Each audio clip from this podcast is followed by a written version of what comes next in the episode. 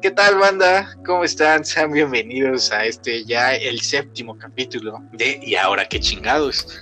En nuestro segundo bloque. Nuestro segundo bloque. Así es, este trabajo que estamos haciendo, tratando de desarrollar poco más serio, ¿no? Ya, Sí, no, sí. ya no hablamos de pedas. Por favor, no volvamos a hacer un episodio de pedas. Me No. da mucha vergüenza. Y- Lo compensamos con esto porque este está muy serio. Sí, sí, sí. Igual y estamos, estamos practicando. No, no queremos que las entrevistas sean tan serias, pero pues denos chances, son nuestras primeras entrevistas, ¿no? Sí. nuestras primeras pláticas así. Entonces, ya no tendrán más este anécdotas de peda. Igual y sí, pero ya. Mucho Sí, más, sí, sí. pues. Ya ahorita fue, fue mucha vergüenza. Me habló mi hermana y me dijo, este, no, no te puedo escuchar hablando de alcohol de esa manera. Y yo le dije, en primer lugar, ¿por qué me estás escuchando hablar de alcohol? No lo hagas, quítate. Sí, lo mismo Ya. le dije a mi mamá. No, no, no podía con la vergüenza, pero bueno, nosotros somos los que generan contenido para que ustedes se diviertan y pues ojalá les haya gustado y este ojalá les guste más porque tenemos un invitadazo que si obviamente ustedes ya escucharon nuestro capítulo pasado sabrán quién es. Este, no voy a decirlo aquí y espérense a que empiece el programa, pero pues nada, solo para agradecerles su apoyo a este proyecto. La verdad es que estamos empezando muy chido. Muchas gracias a todos. Estamos preparando más cosas, más contenido. Y solo quería anunciarles, Luisito, a ti también, que Gran Cerebro Gaming pues está empezando ya eh, con transmisiones en Twitch con RoniTube, RoniTube, este, con transmisiones los martes, jueves y sábados a las 3 de la tarde por Twitch. Ahí podrán verlo, amigos. Este juega variado, ¿no? Si te gusta League of Legends, si te gusta Apex Legends, este, lo que sea, pídeselo, él es tu, tu Le monkey todo. Y el Claudio Narca no tiene un horario establecido aún, pero jugamos en las noches. Yo ahí estoy presente con algo de League of Legends o con Fall Guys. Ok, ya lo dije. Este, no sé, lo que sea, igual ahí nos pueden ver en Twitch o Facebook Gaming con el Claudio Narca. Y pues sería todo, amigo. ¿Quieres agregar algo? Eh, antes pues de que nada, los dejamos para que nos escuchen hablar de periodismo. periodismo, así es nuestro tema, periodismo y este algo que me entusiasma mucho y que como les dijimos en el anterior segundo bloque, este vamos a traer más, queremos traer más de esto, más de estas pláticas, pero por lo mientras aquí les dejamos esta pues yo digo entretenida y divertida, a mí a mí me gustó, no sé, Informativa. informativa, claro que sí. De opinión, ¿no? Digamos, una Sí, sí. plática de opinión. Este, vamos a seguir preparando cosas como estas para ustedes porque ya vimos que les gustaron y a nosotros nos encanta hacerlas. Pues nada, amigo, te veo la próxima semana. Sale. Ahí estamos.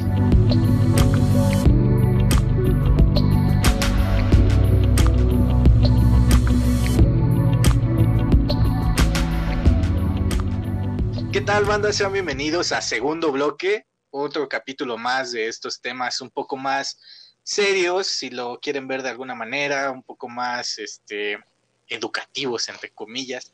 Eh, hoy me acompaña Luis, como siempre, como todas las semanas. ¿Cómo estás, Luis? Aquí estoy, amigos.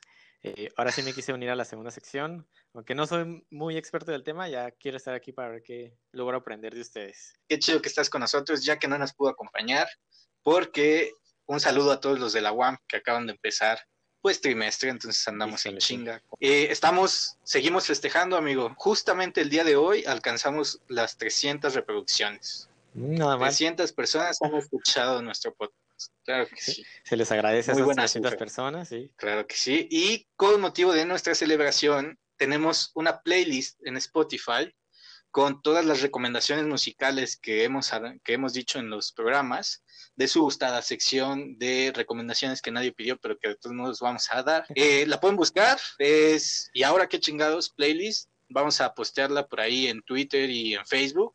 Ya saben nuestras redes, Facebook, Producciones Gran Cerebro y Twitter, arroba Gran Cerebro 21. Y hoy tenemos un invitadazo. Si ustedes ya escucharon el capítulo de Anécdotas de la Peda, parte 2, es, tiene ahí un, Sí, Un hay, crossover. hay una mención ahí. él es Eduardo Hernández Pluma, ¿Cómo estás, amigo? Hola, muy bien, amigo. ¿Ustedes qué tal? ¿Cómo están? Perfecto. Muy contento de tenerte. Qué bueno, amigos. Me da mucho gusto escucharlos y pues nada, muchas gracias por la invitación. Aquí andamos. Ah, no, es un honor, es un honor que estés aquí. Tú estudias en la FES Aragón, eres estudiante de periodismo.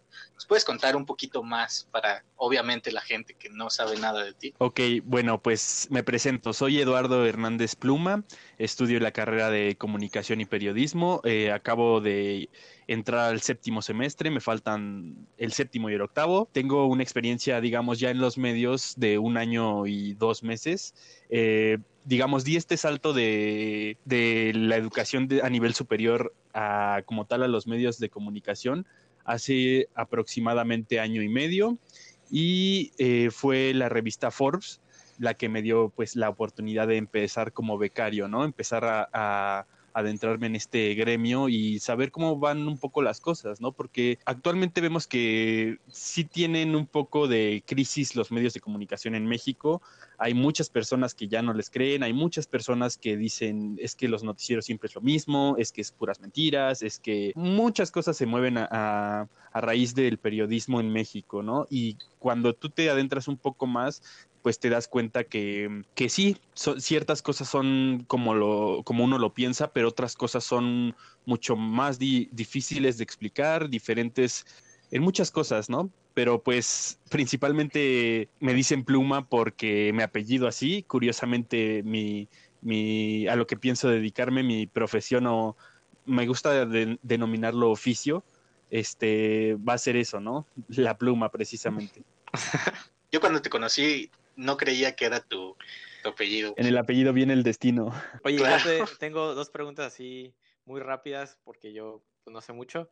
Eh, ¿cómo, definirías tú el, periodismo, la profesión de periodismo? Y bueno, si contestas primero, sí, luego ya te hago la otra. Ajá. Pues mira, te podría dar una, una, este, una definición medio romántica que si no mal recuerdo es de Gabriel García Márquez, que él antes de ser este, el premio Nobel que conocemos, eh, ejerció el periodismo. Eh, él decía que el periodismo es el, arte de contar historias que son reales, que son verdaderas. Eh, esa es una definición medio romántica. Yo desde el punto de vista más, digamos, profesional o desde mi experiencia lo definiría como darle voz a quienes no la tienen, ¿no? Darle esa oportunidad de que esos sectores de la población, esas personas que realmente no pueden alzar la voz porque sus oportunidades no se lo permiten, porque las personas eh, que tienen el poder le han quitado esa, ese derecho eh, intrínseco del ser humano de comunicarse, los periodistas, los periodistas con una conciencia social y conciencia de clases, lo que hacen es saber sus historias, comprenderlas, no juzgar ni tampoco emitir un, un juicio de valor, sino comprender sus historias, escuchar sobre todo, y después de comprenderlas, tratar de que otras personas más las escuchen, ¿no? Otra, otra este, definición muy, muy este, puntual es aquella que dice, el periodista no es aquel que pisa las cucarachas, sino que es el que se encarga de encender la luz para que puedan ver cómo las cucarachas salen a esconderse. Esa es una máxima del periodismo, que es algo que se ha ido desvirtuando, digamos, actualmente. Esa, esa última suena muy intensa, ¿eh? Gracias, amigo. Muy llegadora. bueno, pues creo que lo hablamos en su momento cuando yo te conocí sobre la carrera de periodismo, no solo la carrera, sino el oficio, ¿no? Pues como vamos a dar una pequeña introducción a este camino del periodismo, pues en nuestro país, ¿no? Porque es el único en el que podemos hablar, o sea, podemos hablar de otros, pero la experiencia que hemos tenido es en nuestro país, ¿no? Claro. Eh, y obviamente esta es una plática donde tú nos vas a contar desde adentro del medio y pues nosotros te podemos decir nuestra perspectiva desde fuera, ¿no? Claro, Eso es básicamente lo que vamos a hacer hoy, esta noche. Y que de ahí se deriva mi segunda pregunta que te quería hacer. Eh, ¿Cómo le hiciste o un estudiante de periodismo de la UNAM para entrar en un lugar tan prestigioso, tan prestigioso como Forbes a, hacer prácticas o todo ese eh, pues sucedió algo bien chistoso, Luisito. Eh, fueron a hacer eh, a mi escuela cada año, cuando íbamos a la escuela, este, hacían la semana de la comunicación. En esos días, era una semana de cinco días, iban diferentes em, medios de comunicación o empresas de comunicación a dar talleres, a, hacer incluso pequeños este, programas en vivo, a presentar las noticias en vivo. Como mi escuela se encuentra en el Estado de México, en el municipio de Nezahualcóyotl, eh, iba la TV mexiquense, este, también la, radio mexiquense, iban a hacer este, sus transmisiones de, los noticieros en vivo, eh, iban conferencistas de Foro TV, de TV Azteca, de, de muchas este, empresas, ¿no? Y dentro de esas empresas este, llegó la revista Forbes. Y al final de cuentas, lo que yo me interesaba en ese momento, y hasta ahora también, eh, son estos temas de la economía, de política, de finanzas, y al final dije, órale, eh, pues qué mejor este, opción para empezar a, a, ejercer o dar ese primer paso que una revista con tanto renombre, ¿no? Porque yo sí, o sea, tenía esa perspectiva, ¿no? De, oh, no, revista Don Forbes, ¿no?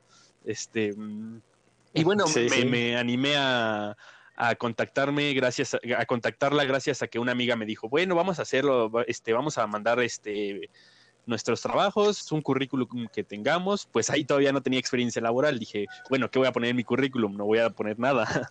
este y, nada, pues este, nos pusimos en contacto, nuestro editor nos mandó a llamar un día antes a ella y un día después a mí, y así fue como me hicieron una pequeña, digamos, prueba, examen, ¿no? Nos, me hicieron redactar una nota este, a, partir de algún suceso, no me recuerdo cuál fue, eh, me preguntaron este, nombres de organizaciones internacionales, como la OMS, la, el FMI, eh, organismos eh, internacionales. Eh, algunos presidentes de, Latinoamérica y funcionarios y hasta ahí. Y dijeron, está muy bien, puedes este, empezar desde cuándo. Le dije, no, pues desde mañana si quieren. Y así fue como, como empecé, digamos, mi, mi, camino en la revista. Qué chido, güey. Fue como el trabajo que ibas a pedir, pero no pensabas quedarte, ¿no? Así es, exactamente. ya me dieron el trabajo. De chicle y pega. No, pues qué chido. Y aparte, como dice Luis, pues de una revista tan importante, tan reconocida mundialmente, ¿no? No solo en Estados Unidos, en nuestro país. Pero aquí en México, pues la situación es un poco complicada para el periodismo, ¿no? Venimos de una tradición donde la libertad de expresión no era muy bien vista, con la dictadura perfecta, como diría un escritor muy famoso. Claro. Y después pasamos a un cambio radical ¿no? De, un momento tan doloroso para el periodismo como lo fue el PRI y el sexenio de Enrique Peña Nieto y pasamos a pues el nuevo como sexenio, el nuevo la nueva presidencia, la nueva el nuevo camino y la cuarta transformación la cuarta transformación es. Pero curiosamente el periodismo sigue estando en un como dilema, donde siguen muriendo periodistas, donde la libertad de expresión sigue un poco, me atrevo a decir que mal vista por la cuarta transformación incluso. ¿Qué, ¿Qué opinas de esto, de este camino, de este que se supone que era una transformación y al final no acabó siendo, no, no acabó transformando mucho en medio del periodismo? Claro, eh, pues uno pensaría que cambiando de régimen eh, y desde luego desde esta cuarta transformación, ¿no? Que prometía tanto en, materia de libertad de expresión, se iban a acabar estas muestras de, censura, de, prácticas que cuartan la, libertad de expresión. Seguimos viendo periodistas asesinados, eh, periodistas que, que, son silenciados, que son despedidos, esto, como bien dices, eh, no solamente viene de, del PRI, sino también del PAN. Desde el sexenio de, Felipe Calderón hubo persecución a periodistas, hubo asesinato para periodistas y bueno, un este digamos, un dato escalofriante es que en 2019 México fue de los países donde hubo más periodistas asesinados, solo equiparable con países en guerra como Siria. O sea, en, toda Latinoamérica y en todo el mundo, México fue uno de los países con más periodistas asesinados. Imagínate. El solamente lugar, de hecho. Exactamente. Y, y, bueno, tú te pones a pensar, ¿qué es lo que hace que el, el poder eh, en turno eh, quiera silenciar a los periodistas, ¿no? Pues principalmente es que no hablen a su favor. Eh, vemos que durante los exenios del PRI, del PAN, que nos tocó vivir recientemente, pues hubo muchos escándalos, ¿no? Muchos escándalos que si te pones a pensar y haces una retrospección, no fueron tan escandalosos, ¿no? Realmente lo de la Casa Blanca, lo de mm, la estafa maestra, fueron ya a finales del sexenio de, de, Peña Nieto. sin embargo, sin embargo, ya tenía una investigación profunda desde meses antes. Yo este tuve la oportunidad de hablar con la coautora este de la ¿cómo se llama? La mm, ay, se me olvidó su nombre, estafa maestra, Nayeli Roldán, de hecho es de la FES Aragón, y, y, me contó toda esta cuestión de las investigaciones periodísticas de largo aliento y todo lo que conlleva. La verdad es que vemos que el periodismo en México se ha reducido a, los noticieros, ¿no? Muchas personas no, no, ven al periodismo en México más que en noticias de, de la tele, en la noche y ya cuando no, el periodismo lo que busca es ser ese contrapeso al poder, a ese contrapeso a todas las muestras de corrupción que tienen no, no solamente el régimen del PRI y del PAN, sino ahora con Morena. Tengo una pequeña anécdota. Tú, eh, no, no, mucho tiempo atrás eh, tuve la oportunidad de visitar la revista Proceso. Esta revista, pues tú sabrás, ustedes sabrán que es, es muy famosa por criticar políticamente a los gobiernos en turno, ¿no? Eh, bueno, pues, un editor de, la revista me dio, me dijo como esta, digamos, esta forma de actuar no cambió con la cuarta transformación, ¿no? Realmente uno pensaría que proceso, que la jornada, que digamos medios de comunicación más críticos al poder se iban a alinear a este nuevo facción del poder que es Morena, ¿no? Que ya no, como esta este, facción política iba a ser totalmente diferente y no iba a haber eh, para nada corrupción, pues esos medios tan críticos iban a dejar de criticarlo, ¿no?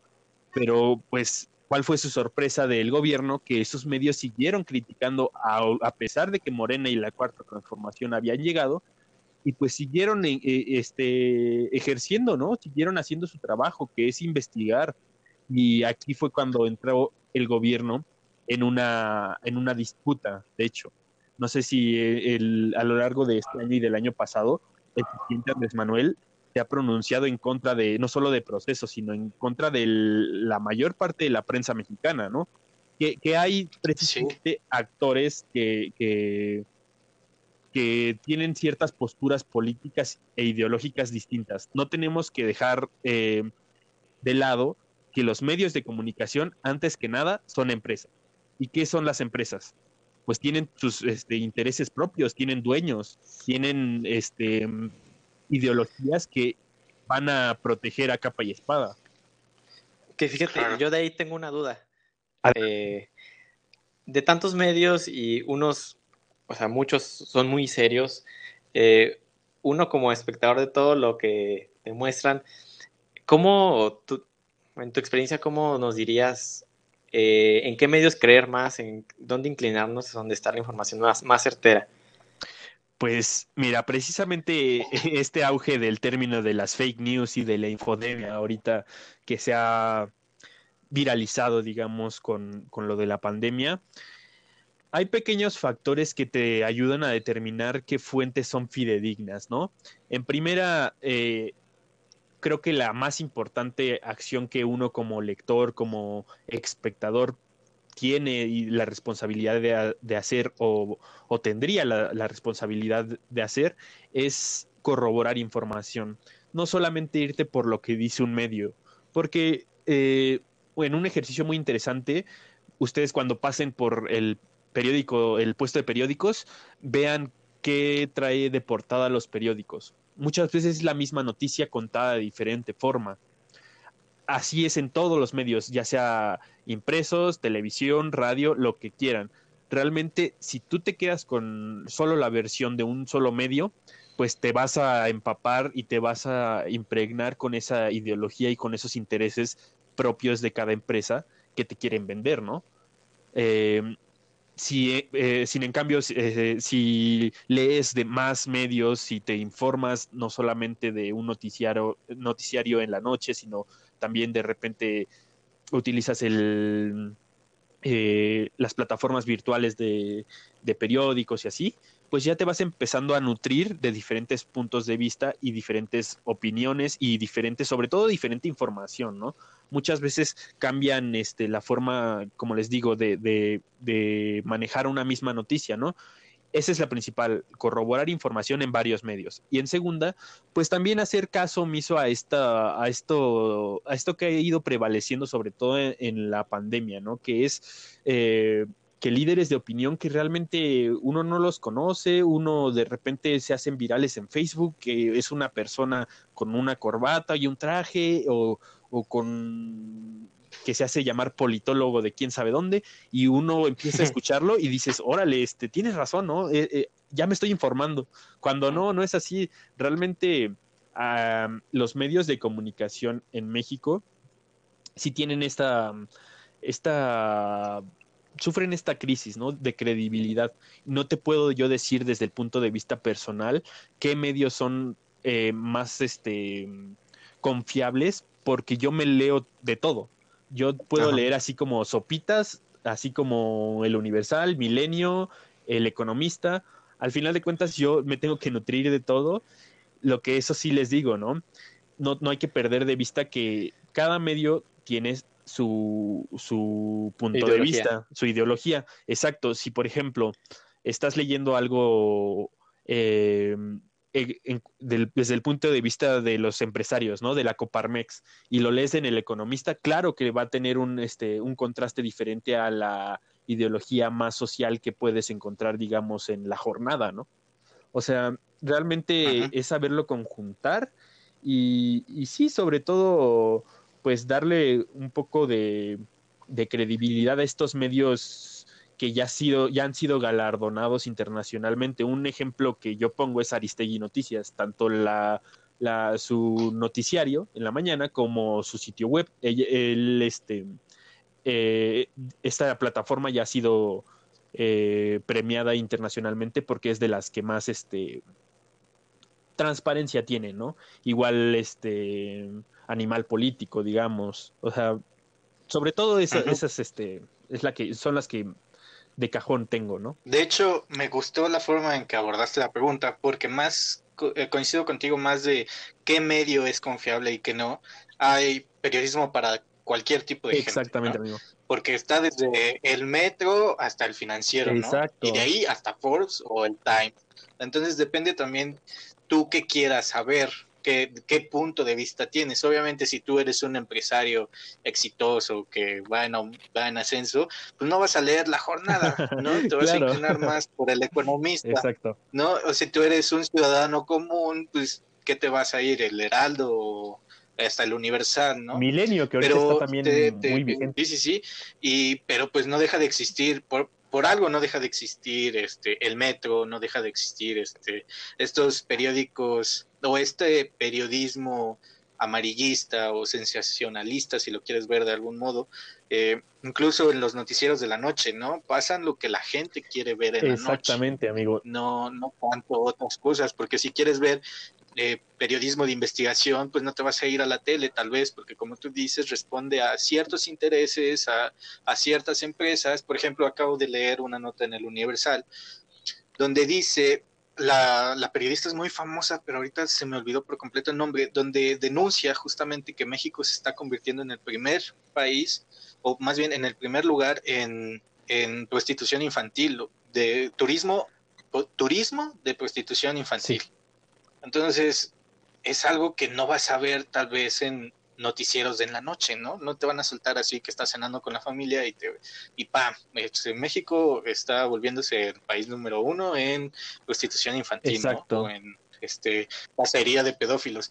Entonces todo todo ese tipo de cosas pues depende muy bien, creo que fue algo muy bueno que nos diste porque existen desde, como tú dices, animal político, que es investigación periodística, yo creo que un poquito más fuerte, y existen medios que igual y son famosos solamente en Facebook, ¿no? No deja de ser periodismo, pero responde a otras cosas. Sí, a otras, o a otras, líneas este, editoriales sería, sería el término correcto. Claro, claro. Y sí, bien dices, Ay, qué bueno que me corriges. y, y bien dices, eh, eh, hay parte de una teoría eh, que te enseñan en la escuela que, que dice muy cierto, ¿no? Que uno consume la información o los medios según su ideología. No sé si de repente mi papá, eh, así súper eh, fan de López Obrador, de, así de la 4T, ella- él lo defiende a capa y espada, ¿no? Y de repente, pues sí. él no lo va a saber leyendo eh, algo de el periódico Reforma, ¿no? O algo del periódico este El Economista, ¿no? Él lo va a saber leyendo. O de Nexos, ¿no? Ajá, exactamente. Bueno, Nexos, fíjate que Nexos ahí tengo un problema, amigo. Todavía. Porque Nexos era de las de, lo- de las revistas de periodismo con más este contenido cultural y contenido de investigación en México. Nexos eh, era una revista muy, muy buena. Realmente tenía periodismo de investigación, tenía periodismo eh, non-fiction, que es el periodismo contado como narrativa de literatura, pero que, que no es literatura, que es real, que es un periodismo de Ah, reporteo, un chido. periodismo, exactamente. Son periodistas que, que escriben así como una historia de, de una novela o, un- o de literatura, la que se te venga a la mente, pero con testimonios y con una situación que es real. Te digo, esa sería una de las recomendaciones que les dejaría ahí por ahí. Eh, periodismo non-fiction. Eh, el más, este, el ejemplo más claro es eh, Operación Masacre, que es de un periodista argentino. Pero bueno, ese es al final. que está, que es muy cabrón, pero que no van a leer mucha gente. Sí, porque ¿no? es de largo aliento, Que- es que- algo que te tienes que leer como un libro. Así es. Sí, sí, sí. Y pues todavía hay mucha gente este, yendo a los espacios donde van a ver noticias que, que, que incitan a que las leas, no tanto por, por su contenido, este, sino por esto de, no sé, mil muertos en Veracruz, este, atropellaron a este tipo de personas. Por ejemplo, aquí en mi provincia se lee muchísimo el metro, muchísimo este tipo de, de periódico Claro.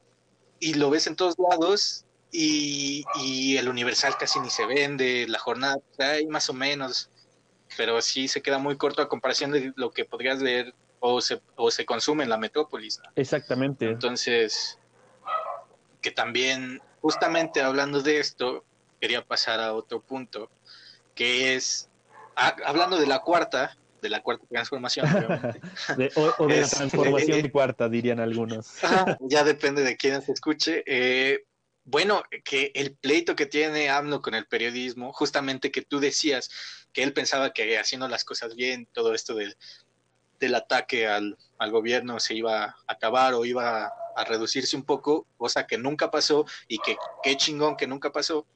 Y este, y justamente existen cosas o comentarios como los que dijo en una en una matutina, creo que fue por abril, donde en, en, en la mañanera literalmente se paró y dijo, en México no hay periodismo profesional ni independiente, Claro. ¿no? Una acusación muy pinche fuerte, y más que lo haga en un medio oficial y siendo el presidente, ya no siendo candidato, ¿no? Siendo presidente. Sí, Cuando el periodismo en México yo lo considero uno de los mejores periodismos. Obviamente hay mucho como estos como los que mencionabas, personas que por tener unos cuantos seguidores en Facebook ya sienten o en Twitter sienten que ya están haciendo periodismo, ¿no? Pero el periodismo en México a mí se me hace muy cabrón, ah, muy eh, internacionalmente también es reconocido y, y por lo tanto es muy peligroso, ¿no? O, o tú qué opinas más de esta situación con el periodismo? y pues la mira, transformación. ahí hubo algo, algo, un conflicto ideológico de mi, de mi viejito, digamos. Eh, creo que al final de cuentas Sí. él, él se quedó con la idea de que el periodismo ayudaba a la revolución, ¿no? Algo así más romántico, como, el, como los tiempos de Porfirio Díaz. Ven que le encanta decir, eh, hacer alusión a esos tiempos, ¿no? Donde el periódico Regeneración, donde el hijo del aguizote, donde los hermanos eh, Flores Magón, donde realmente esos este, pioneros del periodismo mexicano se unían a los revolucionarios para, no solo para este, hacer una labor que sigue hasta nuestros días siendo peligrosa, que es el periodismo, ¿no? Sino contraataque, no solo en el frente de batalla, sino ideológico. Yo creo que él se quedó con esa noción donde el periodismo tiene que ir de la mano con, con, el, con ese afán de, de revolución y, y, sobre todo con el afán de, de tener a otros líderes en el poder. Sin embargo, creo que ahí se le olvida que el periodismo todas las fases de la historia a, lo largo de todo el mundo trata de precisamente criticar al poder. De hecho, es eh, el llamado cuarto poder, ¿no? Que es el que, que, el que pone en una balanza los demás tres poderes, ¿no? Em, al final de cuentas, yo creo que se quedó con esa, con esa visión y digo, algo que le respeto de esta cuarta transformación y del manejo de, de, López Obrador es que, bueno, él ya tiene una guerra declarada con los medios de comunicación. Sin embargo, vemos que ahorita cualquier, tú prendes eh, tu noticiario a las diez y media y ves a Ciro Gómez Leiva, a Denise, a Denise Dresser, a cualquier cantidad de, presentadores y periodistas atacando a, Andrés Manuel, al presidente. Ves a, este a Nexos, por ejemplo, con Aguilar Camín, que es otro periodista, o a Enrique Kraus con Letras Libres, eh, atacando al, presidente. Ves a El Reforma, ves a Carlos Loret de Mola con su nuevo este, proyecto de Latinos, ves a todos los medios de comunicación llegan y atacan y, está, bueno, más bien, ahí tengo una, un pequeño conflicto, porque estaría bien si fueran críticos, estaría bien si, si hallaran problemas dentro de la cuarta transformación y los exhibieran, pero aquí lo que vemos es golpeteo, lo que vemos es ataque directo sin el afán de, de informar a las personas para que se concienticen y, y, tengan claro que la cuarta transformación al final no es un cambio radical, es un golpeteo, ¿por qué? Porque quieren que otros líderes estén en el poder. Y ahí es cuando yo digo, bueno, si el periodismo, la esencia del periodismo es, el, criticar, qué bueno que lo están haciendo, pero cuando se este, desvirtúan a atacar y cuando se desvirtúan a, quererle encontrar contradicciones en el discurso de, Andrés Manuel, que, se dedican a, hacer este fenómeno del framing, que en el periodismo es como encapsular en una toma, digamos, de frame, eh, solamente una parte del suceso y explotarlo en masa. Es como de, miren, este, Andrés Manuel dijo esto, eh, sin embargo no ponen lo que estaba diciendo, ¿no? Eh, claro, una crítica exactamente, si, si, no hacen realmente los periodistas, los periodistas y los medios, pues nunca van a llegar a, ser tomados en cuenta por gran parte de la población, que tristemente así se está viviendo. El periodismo en México está muy reducido, pese a ser buen periodismo, digamos entre comillas, no tiene una, una este, valorización, una confiabilidad dentro de la memoria colectiva de las personas, ¿sabes? Y, y esa es otra cosa que digo, lo tengo que poner en la mesa. ¿Por qué? Porque en los sexenios de Enrique Peña Nieto y de Calderón, que te digo estos que son los más este, cercanos y de los que ahora se habla que tal vez sean los primeros en tocar la cárcel, este, sí. no hacían esto. Tú veías el Canal 4 en ese entonces, Televisa, pues bueno, no, se hace, no hace falta ir más allá, Televisa y TV Azteca, ¿no? Que pusieron a su telepresidente, ¿no? ellos jamás veías atacar a un, a un, al presidente, ni a Calderón, ni a este, ni a Peña Nieto, y pocos periodistas que se atrevían, como la misma Carmen Aristegui, como este, precisamente, digamos, otro ejemplo es Lidia Cacho, ¿qué fueron? Pues fueron perseguidas, fueron este, a, Carmen Aristegui la despidieron de MBS, a, este, a, otras, a otros periodistas los silenciaron.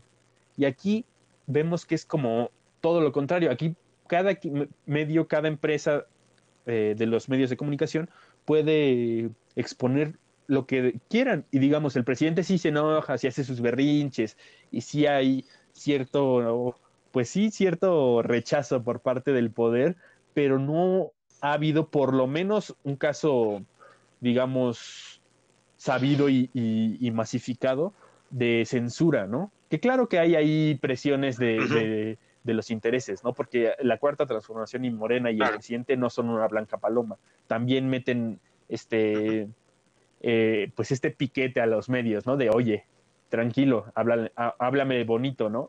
Sin embargo, tú puedes ver en los diarios, en las revistas y en la televisión principalmente, cómo pues atacan o dicen cosas y no hay mayor eh, reprimenda por parte del, del, Estado. Sí, algo muy, muy chido que como tú dices, durante esta cuarta transformación ha sido una ventaja para el periodismo, que, que, que la censura se ha reducido sustancialmente, ¿no? Yo lo vería sustancialmente, ¿por qué no?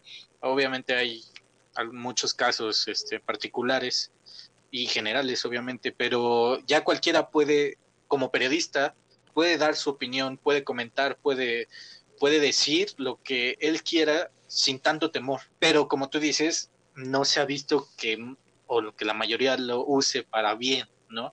Estas, estas críticas sin trascendencia, este, que hasta a veces parece una guerra entre medios nada más. Así es, amigo. Más que periodismo. Oye, y todo esto es eh, guerra entre ellos, ¿tú cómo crees que, o qué tanto impacto crees que tiene en la población mexicana, o qué tanto los influencia todas estas eh, diferentes opiniones que puede haber de los diferentes medios? Pues mira, Luisito, yo creo que ahorita AMLO sigue teniendo más del 65% de aprobación. Así que eh, no vamos más lejos. Cualquier nota que publique, ya sea el Universal, el Reforma, cualquier este, nota que incluso le pudiera llegar a dar retweet Calderón, que es uno de los más activos en Twitter, ah, pues ves, a, esta ola de, personas y de bots, porque también es cierto que, se manejan bots, contrarrestando todo este, todo este decir en contra de su eh, precioso presidente, ¿no? Que no es intocable, él no, no, no.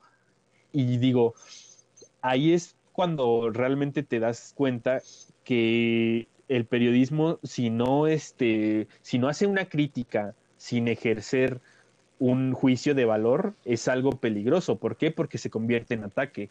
Ya cuando tú estás este, poniéndole un este, valor a las acciones de alguien, es cuando te puedes echar a todo su séquito encima, que es lo que pasa con, con el periódico de repente Reforma, ¿no? Que es como de, no, pues es que ya estos chayoteros ya no le creo porque son puras, este, dichos en contra de mi presidente y así. Este, realmente hay, aquí quien tiene la última palabra y a quien se le debe el periodismo es a los lectores y a la audiencia, ¿no? Pero, pues, creo que ese es por un lado, ¿no? Todo este, este sequito enorme de Andrés Manuel. Perdón, que fíjate, a mí es en estos tiempos de redes sociales que la mayoría de la gente hoy en día se informa mucho por redes sociales, eh, sí me asusta más y yo creo que son mucho más influenciables porque se usan algoritmos para atacar gente que es cambiar de opinión, o sea, de todas las acciones que hacemos nosotros ahora en redes sociales, se nos va creando un perfil de comportamiento que grandes empresas eh, pues obtienen esos algoritmos para saber a quién atacar y bombardearlos con ciertas noticias a los que quieren y es mucho más fácil empezar a cambiar el pensamiento de la gente, que yo siento que fue algo que pasó, bueno, entre muchos más factores en las elecciones que hubo ahora para la cuarta T, y pues que se van a venir más, ¿no? También eh, las elecciones de Estados Unidos, hubo un desmadre así por las redes sociales, porque es muy fácil de cambiar ahora el pensamiento de una persona, porque saben específicamente a quién atacar y qué información darle. Claro, amigo, ya cuando tienes, cuando las empresas tienen tus patrones de consumo y tus patrones de, de, sitios web que visitas, ya te pusiste de pechito para que traten de moldearte a, a, su gusto, ¿no? Eh, esa es otra cosa, ¿no? Porque pues también tenemos otra bastión en México, ¿no? Los, los que tiran tanto a Andrés Manuel, ¿no? Porque también vemos que en las elecciones si existían este, críticos de la 4T, no se escuchaban, ¿no? Actualmente eh, sí vemos una polarización y vemos que realmente muchas personas son críticas y muchas personas atacan al gobierno, pero pues gran parte también es, es, es por esto, ¿no? De los medios de comunicación que saben a qué personas eh, ofrecerles qué y, de esta manera cambiar su, su, postura no solo política, sino su ideología, su, su creencia, ¿no? Sobre todo esta cuestión de los empresarios, ¿no? Vemos que ahí también hay un enorme gremio que se, se, se los ha echado encima Andrés Manuel y pues obviamente ellos tienen sus intereses, ¿no? Así que dentro de esta pirámide de todos los empresarios y plantas de trabajadores, pues también se, se riega por ahí un poco eh, gracias a los, en parte a los algoritmos, ¿no? Que, tú mencionas. Así que recuerden, cuando entren a Pornhub, siempre usen el modo incógnito, Así es peligroso. No, este, oye, está muy cabrón todo lo que estamos hablando y este, yo quería saber tus experiencias también. Digo, porque si seguimos con esto, no paramos, ¿no? Exactamente, sí. Hasta, el otro lado y que eh, estaría bien chido, pero no estoy pisteando, así que mejor cortamos y nos vamos a otra cosa. Donde mejor cuando nos veamos aquí en la ciudad nos, nos ponemos una para otra anécdota de peda, ¿no? En la casa de Diego. Claro que sí, en la casa de Diego. Ahí, si Porque ya tenemos ahí ah, otra pues anécdota, Luisito y yo, con, con sustancias. Eh, que está muy buena y tiene que ser contada. ¿eh? Muy bien, me parece perfecto eso. Pero hablando de, seguimos en esto, quería preguntarte tu experiencia en Forbes, porque, verga, es Forbes, ¿no? está muy cabrón. Y, ¿qué, principalmente, ¿qué hacías? O sea, sí eras como, pero eras como pasante, ¿no? Es lo que me acuerdo. Que sí, era el becario. Tú como becario, o sea, ¿Qué experiencia tuviste de, esa revista, de esa empresa? Eh, ¿cómo, viste la onda del periodismo desde ahí dentro? Pues bueno, eh, igual trataré de no extenderme lo, más posible. Fue una experiencia muy grata. Fue, lo voy a recordar siempre como mi primer trabajo, como mi primera experiencia en los medios y, y, fue muy, muy grata, en serio. Una de las, este, digamos, experiencias más grandes que pude llegar a tener fue este, entrevistar al director de una calificadora que se llama este, Fitch, eh, una calificadora de riesgo, estoy hablando esto en materia económica. También pude eh, entrevistar a la CEO, eh, a la gerente general, digamos, de PepsiCo Latinoamérica. en general tuve pues experiencias buenas, ¿no? A pesar de ser becario, fíjate Luisito que y este Iván, que pues sí tuve esta, esta pequeña, digamos, experiencia muy cercana a lo que es trabajar, hermano, porque, bueno, yo llegué para, la, para el proyecto que iban haciendo apenas, bueno, ya llevaba un par de, meses de, desarrollo, ¿no? Pero de la revista Forbes Centroamérica. Forbes Centroamérica es una revista que se que se publica en Panamá, República Dominicana, eh, Estados Unidos, Puerto Rico, eh, El Salvador, Costa Rica, Honduras, Guatemala y Nicaragua. Eh, se, se, publica la versión física, digamos, pero en ese entonces, cuando yo apenas iba llegando, estaban estrenando su portal web y ya me tocó a mí como becario rifarme desde el WordPress hasta hacer notas de breaking news, que son las este, noticias y, notas que aparecen así de urgencia. Em, me tocó montarlas, me tocó todo el manejo de las, este, de las este, herramientas de WordPress, del SEO, que es este, el sistema de localización de Google, para que precisamente si googleas algo te aparezca más arriba. Oye, para el este Breaking News, ¿cuánto tiempo te dan de, en terminar la nota?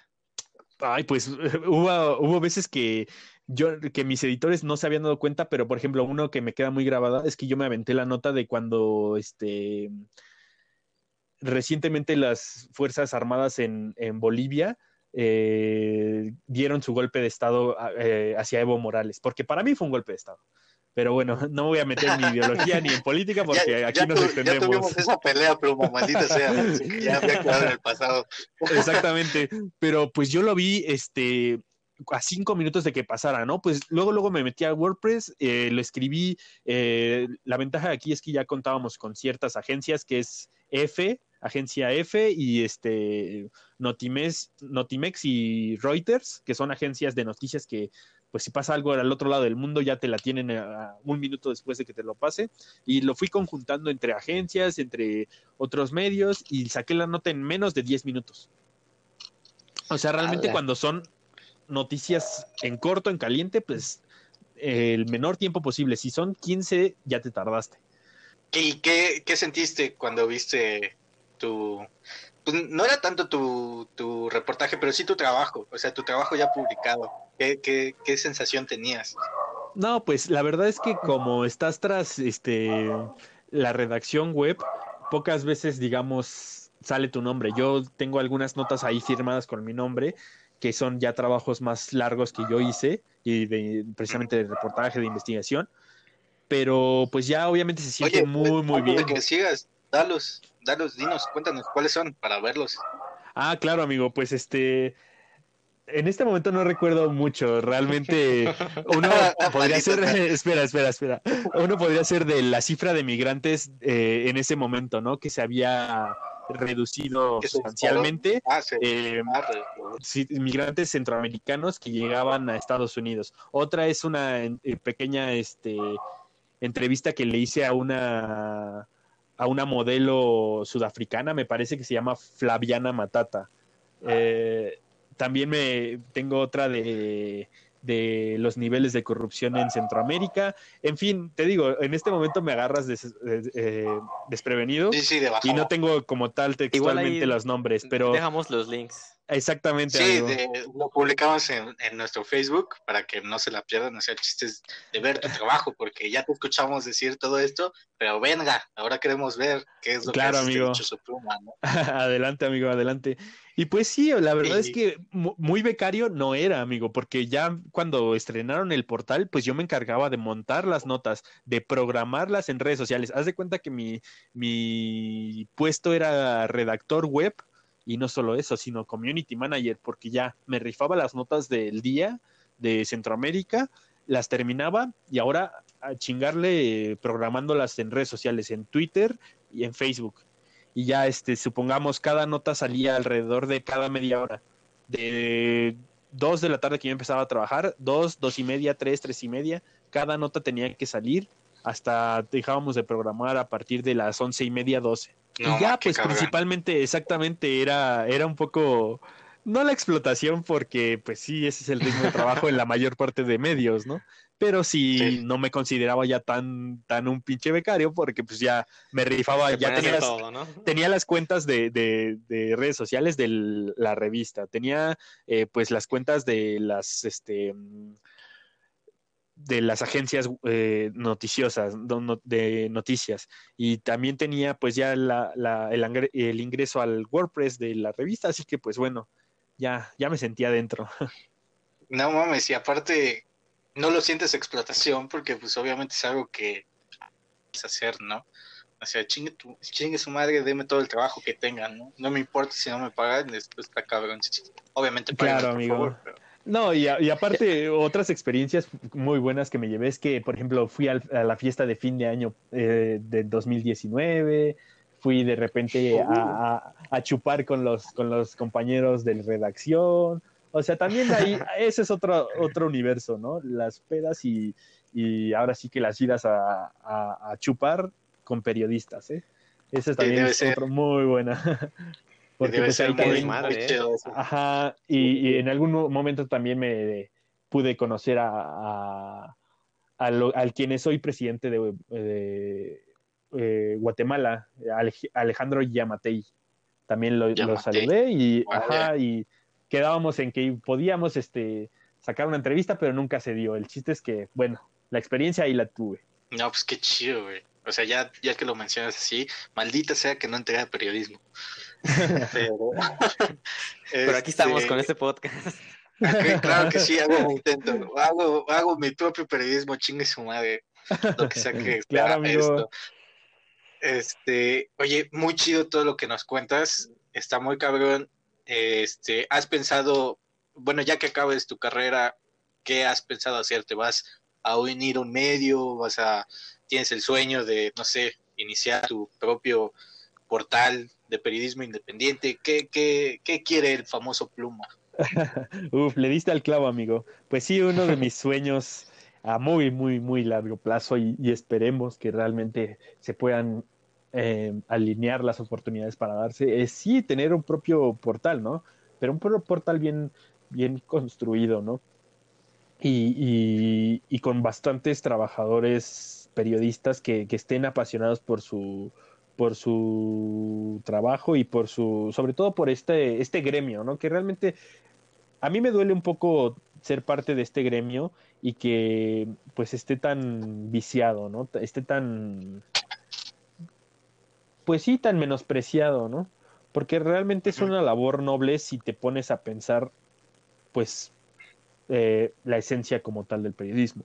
Pero sí, y antes de, esto a largo plazo, pues me gustaría empezar a trabajar eh, pues en alguna, algún medio, ¿no? Digamos, que esté un poco acorde a mis pensamientos. Tal vez, no sé, en este momento no se me pues ocurre nada, pero me encantaría empezar en el ámbito internacional, que ya tengo un poquito de experiencia, en el periódico El País, ¿no? De repente ese sería uno de mis, de mis, este, de mis planes a corto plazo, si se puede. no, pues sí, que no, no, el país, pues el país es el país.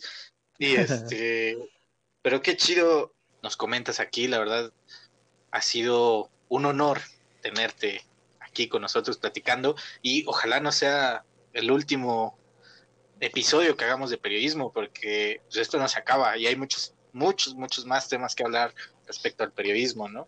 Claro, amigo, y no eh, solo del periodismo, sino de todo lo que engloba, ¿no? Desde la política hasta lo de la ideología, la filosofía, la lo que tú quieras, amigo. Yo, yo te estaré aquí acompañando cada vez que tú me Tú jalas.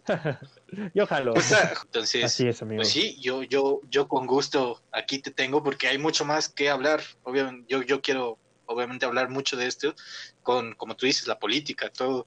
Incluso este, cómo ve la gente el periodismo, que es un tema que ya no pudimos tocar aquí por el tiempo, pero que también sufre, ¿no? Una fuerte crítica desde la población común hacia la labor periodística. Claro, amigo.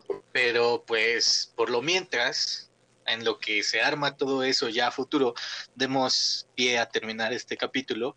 Y este, dinos, por favor, en nuestra sección favorita de recomendaciones que nadie pidió, pero que de todos modos vamos a hacer. Cuéntanos, ¿tienes algo que recomendarnos de ver, leer, escuchar, lo que sea respecto a este tema o a lo que tú quieras? Ya da igual esto. Claro, amigo, ¿te parece si te doy dos recomendaciones? Bueno, una recomendación. Las que tú quieras. Las que tú quieras, güey. Bueno, adelante, vale, vale. Les voy a recomendar, amigos de que escuchan este el podcast de mi amigo Luisito y de mi amigo Iván. Eh, principalmente la, novela, bueno, la novela non-fiction, que es periodismo puro y duro, real, eh, que se llama Operación Masacre. Es de un periodista eh, argentino llamado Rodolfo Walsh. Es algo que vale mucho la pena.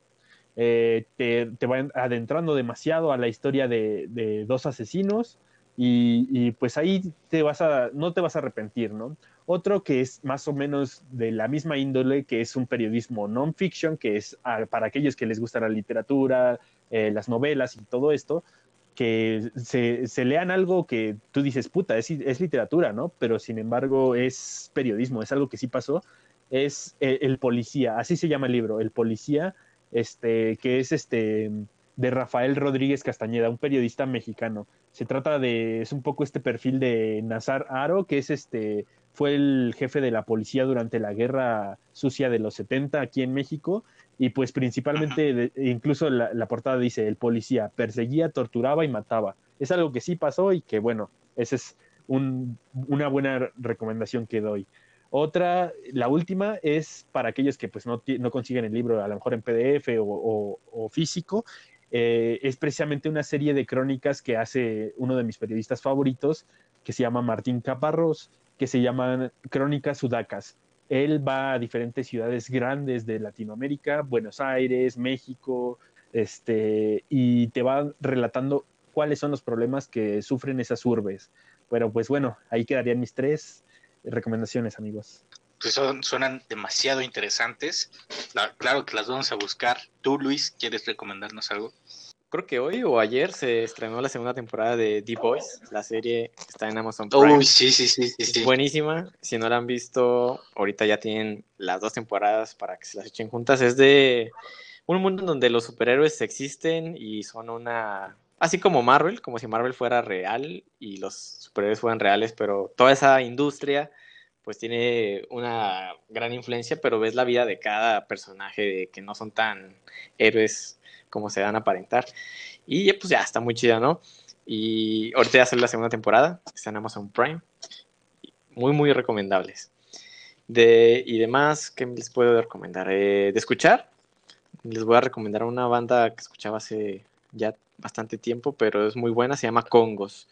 Es como, como rock. ¿Cómo lo consideras tú, Iván? Como... Y... Verga, es que está muy cabrón. Eh, podría ser electro rock, por así decirlo. No lo sé. Bueno, pues es sorpresa y si no, chequen la playlist, ahí va a estar. Eh, espero que les guste Congos, la serie de The Boys y, pues ya porque yo no leo nada. Pues mira, complementando tu recomendación, lean The Voice, este, esta novela ah, gráfica que es de culto en, en el mundo del cómic, creada por Garth Ennis, uno de mis escritores de novelas gráficas preferido. Véanlo, pero yo, yo te recomendaría para leer, ya que estamos en este ámbito del periodismo, justamente un libro que mencioné en esta plática, que es Sálvese quien pueda, que habla de la automatización en el trabajo, ¿no? En el futuro, o cómo se está desarrollando, es de Andrés Oppenheimer. Muchos lo podrían calificar de sensacionalista, pero es un libro que a mí me gusta mucho, porque justamente relaciona por ahí un poco de sociología, tal vez no intencionalmente, pero lo hace. Es un, libro muy bueno que les gustará, tal vez se depriman un poco porque habla sobre el futuro del trabajo, entonces no es muy bueno. Entonces, pero léanlo. De, de, de, para que escuchen, les recomiendo dos cositas. Una banda que se llama Human Tetris, no, Tetris, es con S, no, no es X, Tetris. Entonces, es una banda de rock eh, estilo punk, no sé cómo decir. Sí, punk, no lo sé. Escúchenlo, es muy bueno, tiene una canción buenísima que justamente acabo de, dedicarle a mi hermana. Un saludo a mi hermana en Nueva York, bueno, en Nueva Jersey. Sé que me estás escuchando, te quiero. Este, mi canción favorita de, ellos son Things I Don't Need. Eh, igual la van a encontrar en nuestra playlist. Y escuchen un podcast que ya tiene tiempito que salió, pero este es, es famosillo, se llama Fausto, que habla sobre, bueno, relata eh, un asesinato muy fuerte en el Estado de México. Es 100% real, es un trabajo, mm, sí, periodístico, entonces pues, cae acorde al tema de hoy. Y este, y sería lo para ver. Ah, justamente hablando de, de hoy, tengo dos películas que, que tienen que ver si quieren ver, ay, es que no es tanto periodismo, pero pueden, habla sobre periodismo, medios y todo esto, o periodistas. La primera se llama este, Guerra Privada, que trata sobre la periodista Mary Colvin, no sé si la conoces, Pluma. Sí, me suena, pero ¿qué ha escrito? ¿Cuáles son sus trabajos? Eh, bueno, fue muy famosa eh, en vida, este fue falleció en Siria en el 2012, justamente en el conflicto de Siria. Este, era una periodista de guerra muy famosa, entrevistó a este varios este, Ah, claro, es de las de las periodismo este que estuvo por Sierra Leona, por este Kosovo, Zimbabue y todo. Ah, sí, me, me suena con razón, claro, claro. Sí, es una película muy buena, es biográfica, véanla, es buenísima y justamente habla sobre el periodismo de guerra y, justo, y en particular la historia de Mary Colvin.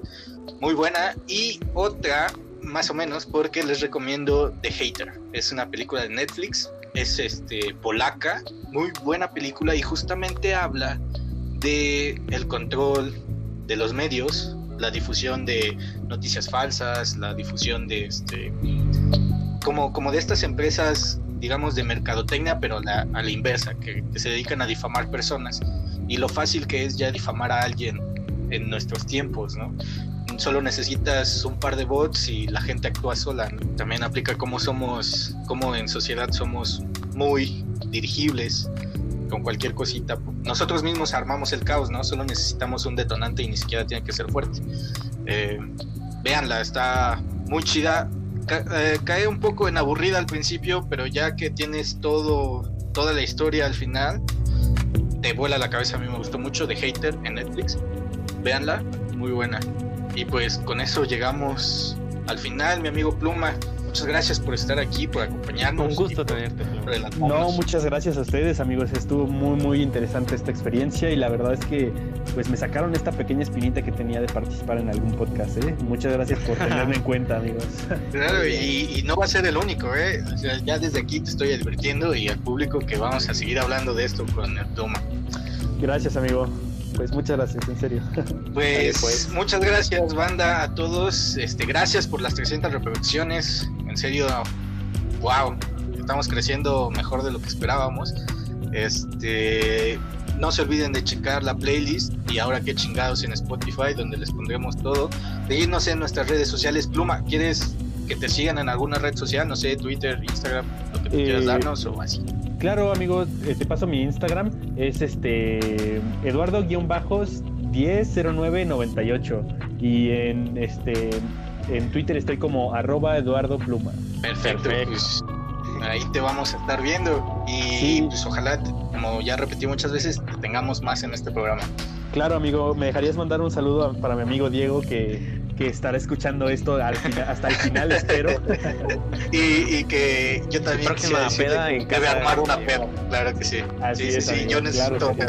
Pues sigan escuchándonos, amigos, compartan esto, díganos qué opinan y pues nos vemos la próxima semana. Muchas gracias. Bye.